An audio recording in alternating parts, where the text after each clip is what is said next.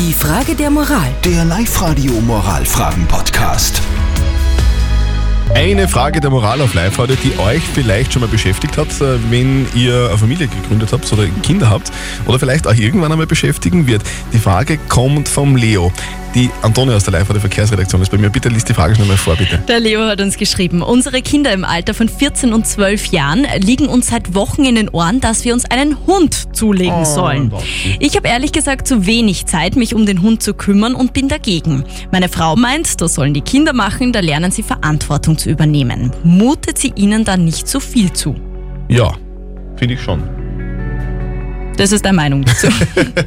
Ja, es ist immer schwierig so Hause. Ich selber hatte nie ein Haustier, weil meine Mama auch gesagt hat, hey, was die, die ersten paar Tage super und dann interessiert es den nicht mehr und dann, dann bleiben wir auf dem Hund sitzen oder sonst irgendwas und dann kümmert sich keiner mehr drum. Es bleibt im Endeffekt ja immer an den Eltern hängen, oder?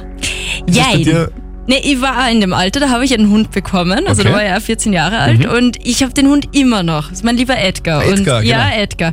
Und also ich kann mir das Leben ohne ihn nicht vorstellen. Und ich habe da die Verantwortung übernommen, muss man ehrlich sagen. Hast du, hast du dir irgendwann einmal gedacht, so, ich mag jetzt nicht mehr, Papa, geh du mit dem Hund oder so? Oder hast du immer. Nee, sicher. Ich glaube, es denkt sich jeder Hundebesitzer irgendwann einmal, aber so im Großen und Ganzen, ja, also die, die Entscheidung hat trotzdem drauf, ja. gepasst und. ja, und definitiv. Ich habe es nie bereut. passt für alle, diese Ja, Entscheidung. richtig. Wie, wie seht ihr das? Ist es für euch okay, wenn man sagt, hey, Kinder, nein, ähm, Hund kommt mir keiner ins Haus, weil ihr werdet sich vielleicht irgendwann einmal nicht mehr drum kümmern und dann bleibt es bei mir hängen? Oder sagt ihr, ja, wenn die Kinder das wollen, dann sollen sie doch das, was sie haben.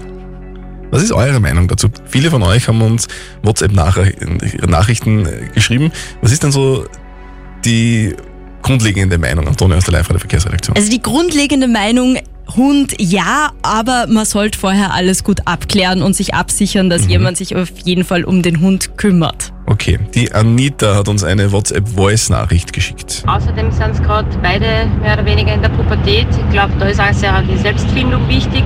Und ich denke mal, wenn man da sich selbst ansieht und schaut und sieht, okay, ich, ich schaffe es, mich um einen Hund zu kümmern, dann äh, ist das auch gut fürs Selbstwertgefühl. Okay.